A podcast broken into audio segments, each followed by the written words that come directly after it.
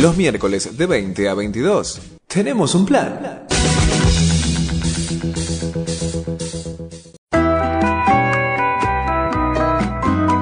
En la Asamblea de Flores tenemos un plan.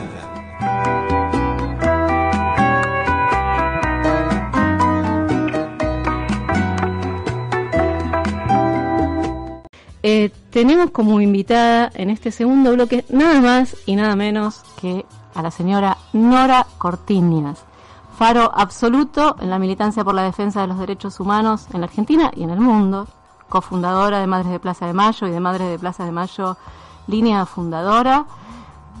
Es nuestra Norita, ¿no? Nora Cortiñas, madre de todas las luchas, nacida en Buenos Aires un 22 de marzo, ayer cumplió años, ahora la vamos a felicitar, de 1930. Se nos dibuja Eh, una sonrisa. Sí, Es sí, sí, tenemos una emoción, Nora, Norita, que no... Buenas Bueno, noches. gracias, gracias. Buenas noches, Nora.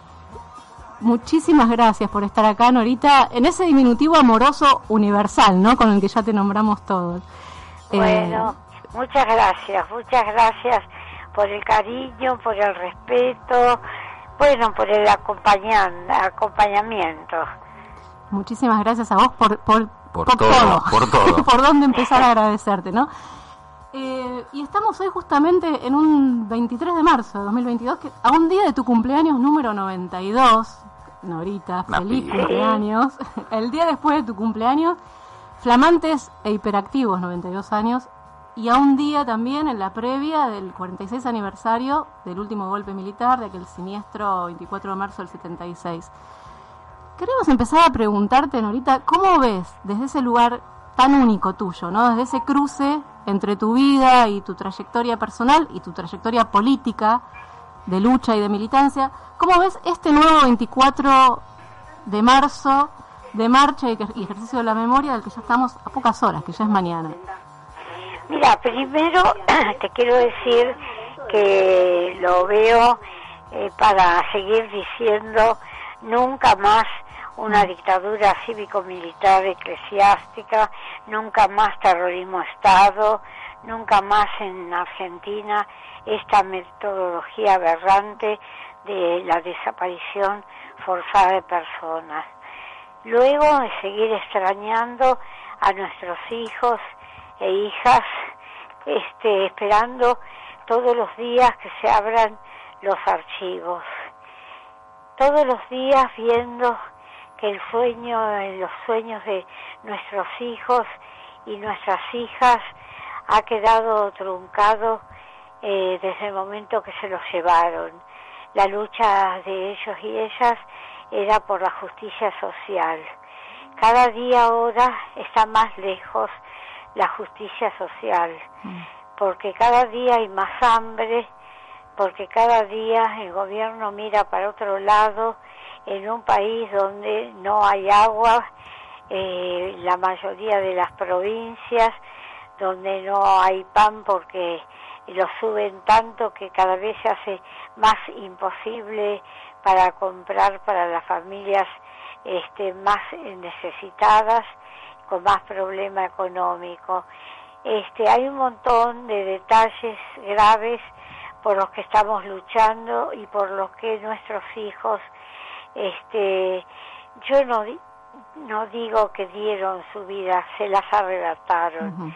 Era una, una juventud que, molest- que molestaba, era una juventud ansiosa de justicia y de ese estado de bienestar que alguna vez hubo en la Argentina en décadas pasadas. Así que yo veo eso, ¿viste? Veo que al gobierno no le importa el pueblo y que el gobierno sigue una política que es equivocada, una política económica, ¿no? Y lo digo con todas las letras. Y nosotros queremos otra cosa. Nosotros queremos un gobierno que se mire en el pueblo, que camine junto al pueblo, escuchando y que le brinda al pueblo todo lo que es necesario para esa vida digna. Recién eh, mencionabas ahorita justamente la, la juventud, los años 60, los años 70. ¿Cómo ves hoy la juventud? ¿Con qué, ¿Con qué juventud te encontrás hoy en el 2022? También eh, con esos dos años de pandemia vividos, ¿no? Mira, la juventud nuestra es una hermosa juventud. No tiene posibilidades. La, cada vez está más deteriorado el, el esquema de trabajo, el que los jóvenes puedan estudiar y con su estudio empezar a trabajar. Entonces yo la juventud este, que está siempre acicoteada por el tema de la droga, la, la provocan y eh, cuando le hacen estar de malestar, entonces la juventud busca la droga. Pero no es porque ellos quieran, ellos no eligen la droga porque crean que es la panacea. La juventud que elige la droga la elige porque no encuentra salida. Entonces lo que hay que hacer es modificar el trabajo con los jóvenes, darles oportunidades, tratar de este, mejorarlos, de capacitarlos. Y entonces vas a ver qué bueno que andaría todo y qué bien que andaría el país. Yo creo también que con la oportunidad que se le dé a los jóvenes se está abriendo un camino que necesita en esta, este tiempo que corremos la Argentina. Así que yo creo eso, ¿viste? Yo soy una mujer de esperanza, soy una mujer que cree. Yo creo que vamos a mejorar trabajando, yo creo que el país va a progresar siempre y cuando el Estado, el gobierno, busque una manera de prestarles atención a los jóvenes y hacer de cualquier manera que haya trabajo para todas y todos. Justamente, Norita, eh, hablando de los jóvenes, la semana pasada, no sé si recordás, el martes estuviste en la Escuela Comercial 6 de Lugano, que es donde yo trabajo también, eh, que estaban eh, todos los adolescentes, todos los estudiantes de la escuela reunidos en asamblea permanente, que se, decidió hacer un, corte de calle eh, para, para reivindicar y para exigir que no se siguieran vulnerando sus derechos a una educación en un espacio, en una escuela digna y segura. Bueno, fue una movilización muy importante de un par de semanas en la escuela, seguimos de alguna manera movilizados. Y lo que vos fuiste, o sea, de esto quiero dar fe como testigo eh, privilegiada, lo que, lo que representó para los estudiantes, eh, tu presencia eh, tu, tu, referencia, las preguntas que te hicieron, eh, ¿cómo siguen hasta hoy comentando, emocionados? Mira que el mismo día que yo fui y que los alumnos este, querían escuchar, conversar y que querían hacer este, el corte de calle, ese día el gobierno de la ciudad le mandó dos laburantes para que se subieran al techo y empezaran a ver qué había que arreglar. Qué vergüenza, qué vergüenza. Y bueno, y ahora parecería que tienen interés de, de a poco ir arreglando lo deteriorada que está esa escuela. Un día se le va a caer un ladrillo a uno de los pibitos en la cabeza y entonces van a correr como locos para ver cómo paran esa, este, ese deterioro. Sí, total, el deterioro, la desidia, el abandono como política de Estado, ¿no? Eh, la verdad, los estudiantes... Hola, hola. Hola, ¿sí escuchás? Hola, hola, ¿está prendido? Hola, sí, sí. ahorita sí te escuchamos. Bueno, entonces yo digo eso, hasta que no hay una desgracia, parecería que el gobierno de la ciudad no tiene interés en ver cuánto se necesita para que los chicos en esa escuela no tengan cualquier día de estos un accidente. Claro, en esa y en muchas escuelas, ¿no? Lo que aprendieron, la verdad, los chicos estos días es impresionante en términos de defensa de sus derechos y todo, pero no tendrían por qué estar aprendiéndolo de esta manera, ¿no? También. Claro. Eh, es, es un derecho que les está siendo vulnerado. Realmente aprendieron muchísimo en términos de participación, de discusión, de dar el debate. Eh, y de lograrlo, porque la verdad que lograron que respondiera el gobierno de la ciudad después de, años de reclamos, ¿no? Sí, eh, pero esto también es el mundo en el, que estamos. Y bueno, en algún momento el gobierno tiene que empezar a razonar que de la nada no hay nada, De la nada no surge nada. Y tiene que pensar que estos chicos que van a esa escuela necesitan que esté en condiciones la escuela, porque muchas veces también cuando la escuela está muy deteriorada y las autoridades no cumplen, eso se va deteriorando y hay un monte- momento que el alumno no quiere ir más a reclamar porque están cansados. Entonces yo creo que esa escuela que es hermosa, amplia, ventilada, tiene que arreglarla rápidamente para darle la oportunidad al alumnado de que ellos son gente y que van a poder transitar todas las callecitas y las este, veredas que ya hay ahí en la villa y que necesitan comerse de a poquito esa, esa, viste que van esperando a ver cuándo este va a surgir algo y cuándo van a poder avanzar y progresar. Ya es hora de que el gobierno de la ciudad empiece a prestar atención a estas colegios, estos colegios que se están viniendo abajo. Sí. Eh, hace unos años tuvimos la oportunidad de entrevistar a un cura, Luis Rey, que hablando de Antonio Pugiané decía que era una persona que olía una goma quemada a kilómetros y iba, iba para allá.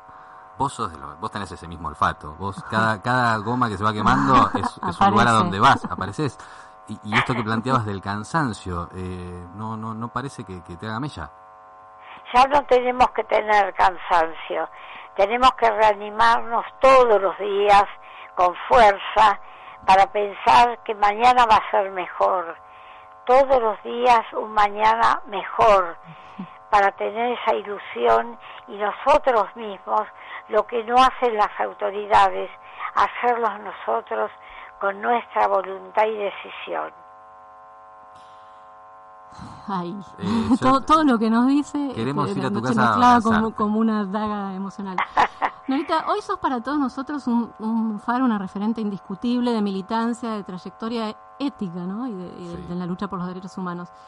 ¿En qué momento, desde esos comienzos de tu búsqueda personal, de tu hijo Gustavo, allá por el 77, eh, te diste cuenta de que tu, lucha individual formaba parte en realidad de otra lucha o empezaba a transformarse en una lucha colectiva? Eso por un lado y por el otro, ¿cómo fue esa transición desde tu lugar de mujer, de esa mujer que estaba relegada en esos años, en ese contexto histórico, al ámbito doméstico, ¿no? Las mujeres eran, Sí. eran amas de casa, los hombres eran el, el- el Sí, que sí. proveía. Bueno, vos todos los días tenés que pensar, bueno, hoy es el primer día que tengo la oportunidad y tengo que empezar a probar. Todos los días uno tiene que sacar este, desde el interior, desde las vísceras, la fuerza para seguir. Si no empezamos en un día, hoy, hoy me levanto y hoy empiezo. Y entonces cuando te acostás, decís, bueno, gané un día a la vida y mañana voy a seguir con este trabajo y voy a seguir teniendo esperanza y voy a seguir probando. Así hay que hacer. Sí. Cada día pensar de que ese día se ganó esa batalla que es tan, este, a veces lenta, lenta, para poder ver un triunfo, para poder ver una llamita de luz en tu trabajo y pensar que no en vano empezaste, nada hay en vano. Todos los días hay que empezar con una propuesta interior, aunque no la digas, no la publicas, no, la, no le digas a nadie, vos te tenés que embuir adentro de tu ser y decir, bueno, hoy yo voy a empezar esta lucha y no voy a parar. Así nomás, fuerte, fuerte. Tengo entendido que eh, tu suegra también te dejó una lección importante con esto. A ver, a ver, ¿qué legado entre mujeres? A ver, ahí- a ver, Norita. Norita. Hola, Hola, Ay. Norita, ahí, ¿me escuchás? Sí, dale, abrir, abrir un poquito más fuerte Ahí vamos, y ya sí. vayamos dando por terminada la charla Dale, porque dale, estoy dale. muy agotada. Claro. Te dejamos descansar que mañana es un Sí, día hermoso mañana para va a ser encontrarse. un día muy duro. Sí. No, te decía que tenía entendido que tu suegra te había dejado una lección importante con esto, ¿no? De, de la última palabra. Sí, sí, la última palabra la digo yo aunque no tenga razón. bueno chicos, les doy un gran abrazo. Mañana nos vemos en la calle de la mejor manera posible, no teniendo que soportar disgustos ni este ningún tipo de enfrentamiento por este ambiciones de espacios que no tenemos que pelearlos en un día que llevamos adentro nuestro toda la lucha de los detenidos desaparecidos. Norita, antes de despedirnos, un segundito, por favor, te queremos simplemente eh, hacer escuchar un audio que nos llega donde también con mensajes de amor y cariño. Un oyente que, sí, a ver, un segundito. Hola compañeros y compañeras de Tenemos un Plan. Eh, un abrazo grande para todos y para todas ahí. Mi nombre es Cristian Madia del programa Detrás de las Paredes y le quiero mandar un abrazo enorme a la madrina de Detrás de las Paredes y a nuestra querida madre emblemática de Plaza de Mayo, línea fundadora Norita Cortinias, un ejemplo de lucha, de coherencia, de independencia y un faro siempre en el camino de todos y todas nosotros. Eh, un abrazo enorme para ella y qué bueno estar escuchándola ahí en Tenemos un Plan. Abrazo a todos. Gracias, gracias Cristian. Mañana nos veremos y nos daremos un abrazo. Claro, medido, con la boca tapada. bueno, mañana nos vemos. Gracias por llamarnos. Gracias Muchas a vos, gracias. Gracias. Mañana nos vemos. Hasta mañana. Chao. Abrazo.